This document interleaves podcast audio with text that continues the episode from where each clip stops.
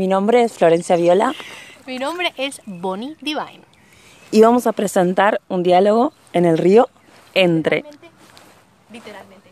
Entre de la literatura, de mujeres, hombres y homosexuales y de las críticas inconformes y curiosas que lo están leyendo, de Adriana González Mateo, que es una mujer mexicana. Y también la pedagogía de lo reprimido de Daniel Balderson, un estadounidense que se ha dedicado a estudiar eh, literatura, especialmente eh, la homosexualidad en la literatura latinoamericana y argentina específicamente. Queremos aclarar que estamos en el río y eh, entonces decidimos que esta presentación va a ser menos presentación y más conversación, enfocada en tres metáforas que sentimos que unen la lectura de nuestros textos. La primera es el triángulo amoroso. La segunda. Las grietas, y las incomodidades productivas. Tal cual. Comenzamos. Comenzamos. Con el triángulo amoroso. Y para ello, ¿tenemos la cita? Sí. Tenemos la cita.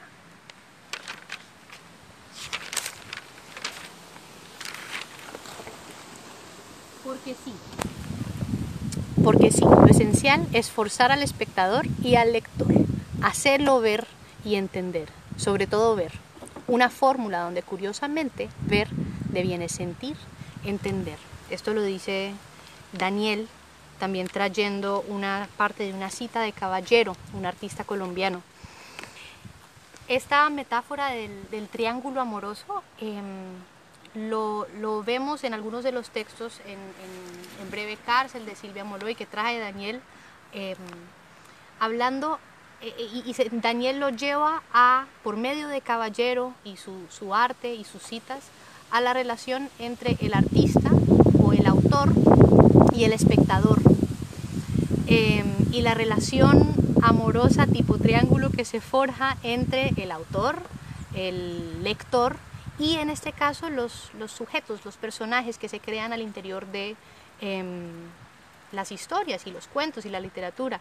Existen en esa relación compleja violencias, deseo, em, cuerpo que atraviesa el ejercicio de las tres partes de nuestro triángulo amoroso.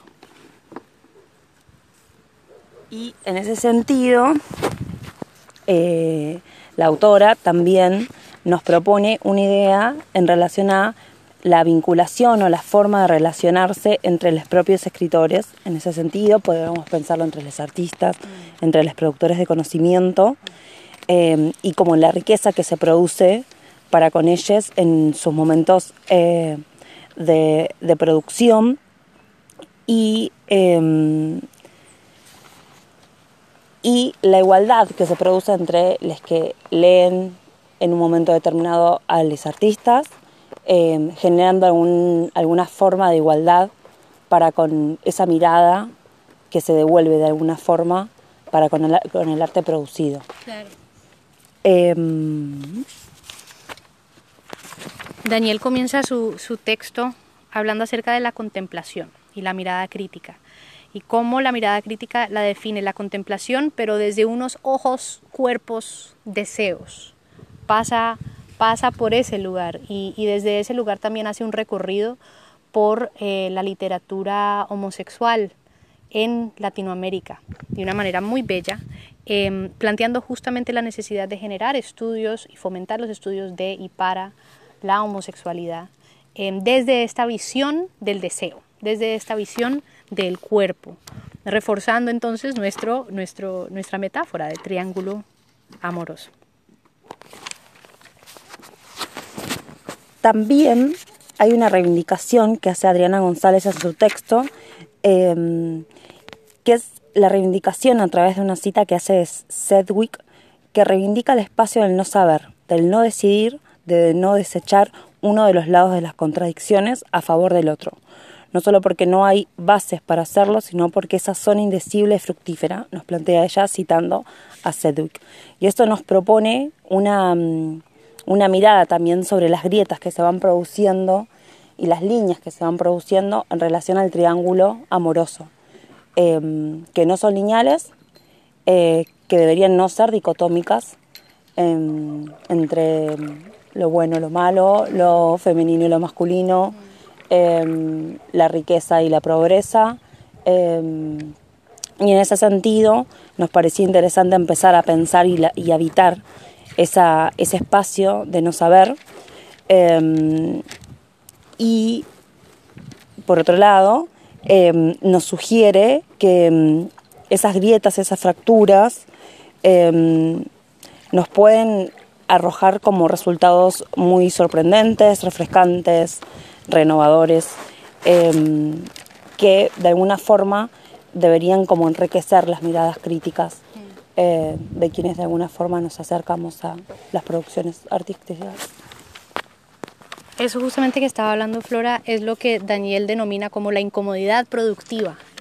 Em, y, lo que dice Adriana es que no debemos de forzar las respuestas. Lo que dice Daniel es que justamente es en esa incomodidad productiva que podemos rastrear la historia de las producciones literarias, de personajes y de críticos y críticas, em, de disidencias en Latinoamérica. Em, pero es un reto no inventar respuestas, justamente, sino permitir esa incomodidad.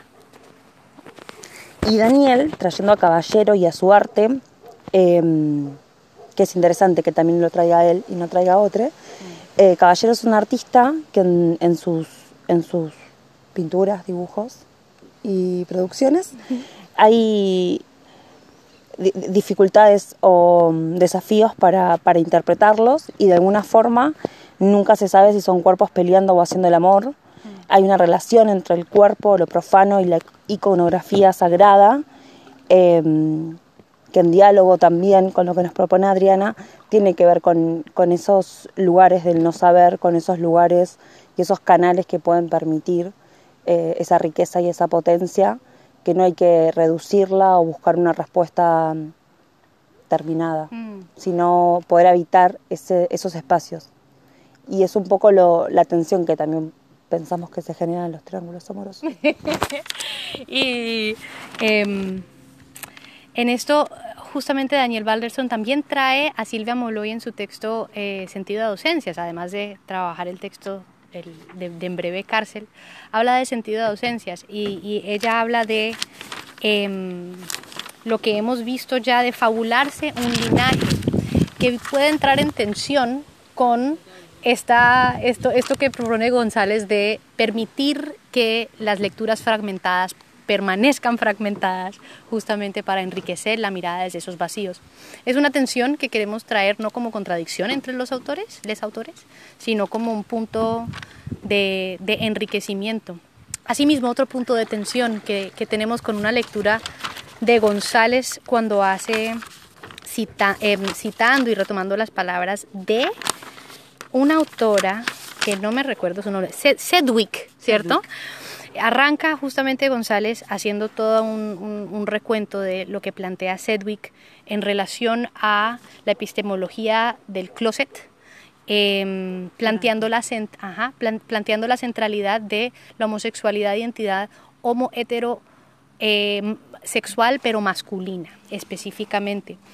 Nos parece súper enriquecedor esta, esta grieta que ella plantea que se arma a partir de la identidad eh, conflictiva de lo homo y lo hetero masculino. Sin embargo, sentimos que jerarquiza un poco esta grieta por encima de las otras grietas. De hecho, lo hace medio explícitamente, hablando de lo femenino, lo masculino, hablando de lo blanco, lo negro, y en esa jerarquización sentimos que también se empobrece la lectura desde la grieta, porque la vuelve de nuevo unánime, única. Por ejemplo, planteando la homosexualidad femenina, plantea eh, González citando a Sedwick que que pueden gustarse, hablando de mujeres, que puedan gustarse entre sí, mujeres, es más o menos irrelevante para la cultura, comparándolo con esta identidad homosexual masculina. Eh, sentimos tensiones con esa lectura que hace, por, por plantearlo de manera leve, pero bueno, también de eso se trata nuestra postura crítica como lectoras en este triángulo amoroso con Daniel y con González.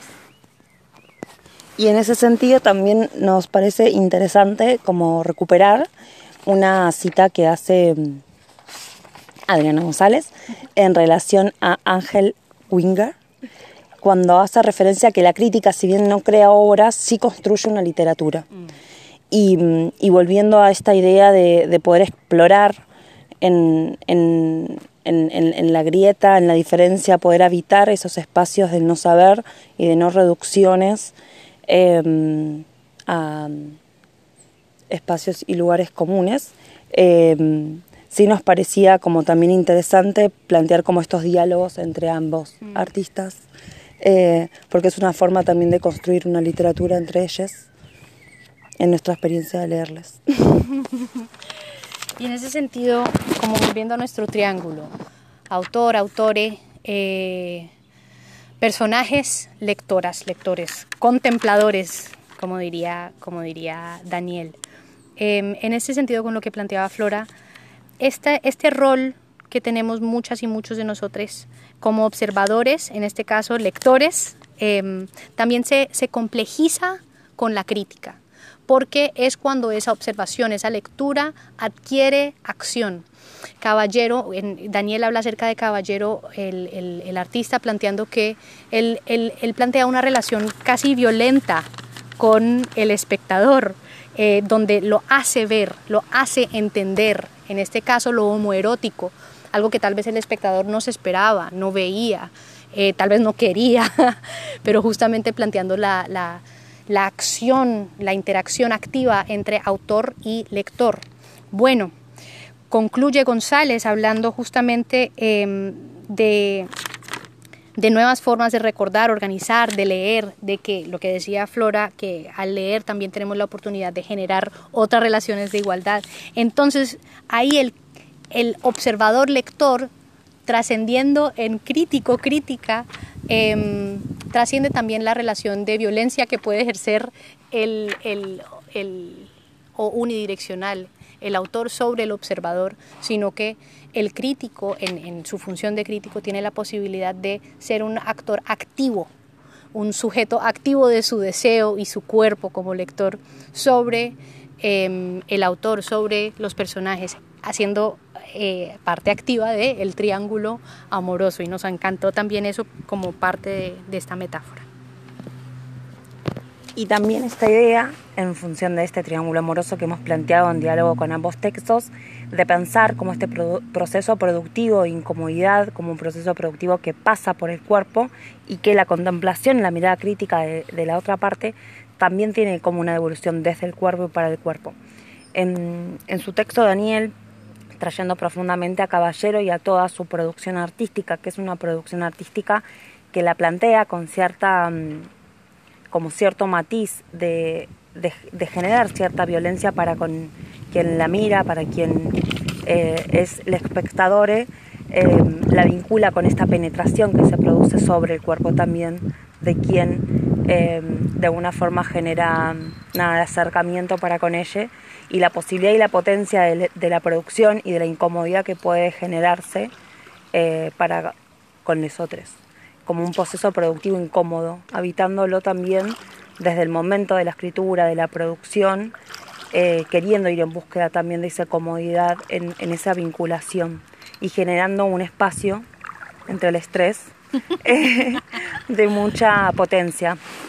Y, recuperando un poco a Adriana em, cuando, cuando, cuando nos trae esta idea de, de alegrarnos eh, porque mm, son leídos y criticados en términos de igualdad de alguna forma, pero también em, esta idea de no querer reconstruir los fragmentos que nos trae y convertirlos en obras completas, sino también poder encontrar ese encanto em, de saber que no podemos siempre conocer del todo los acercamientos que tenemos, sino poder generar como diálogos que pasen por el cuerpo em, más subjetivo también. Nos encantó esta experiencia de, leer estos textos y adentrarnos a ellas como eh, parte de un triángulo amoroso. Em, lo asumimos también con placer y el cuerpo viniéndonos a un río, conociéndonos presencialmente por primera vez, Flora y yo, y disfrutando también de la experiencia de la lectura crítica, em, desde el deseo, desde el cuerpo y desde el amor. Y pensándolo también en clave de no lecturas privadas, sino de lecturas públicas y pensar como esos lugares eh, y este juego que Daniel trae eh, de la pedagogía de lo reprimido, en un juego que hace también de, del famoso título de Pedagogías del oprimido eh, y trae lo, lo privado, lo subjetivo que se reprime en los propios cuerpos a ámbitos públicos. Entonces nos parece un diálogo muy interesante. Tal cual. Para, nos vemos en el próximo podcast desde el río Triángulos Amorosos, Flora y Bonnie.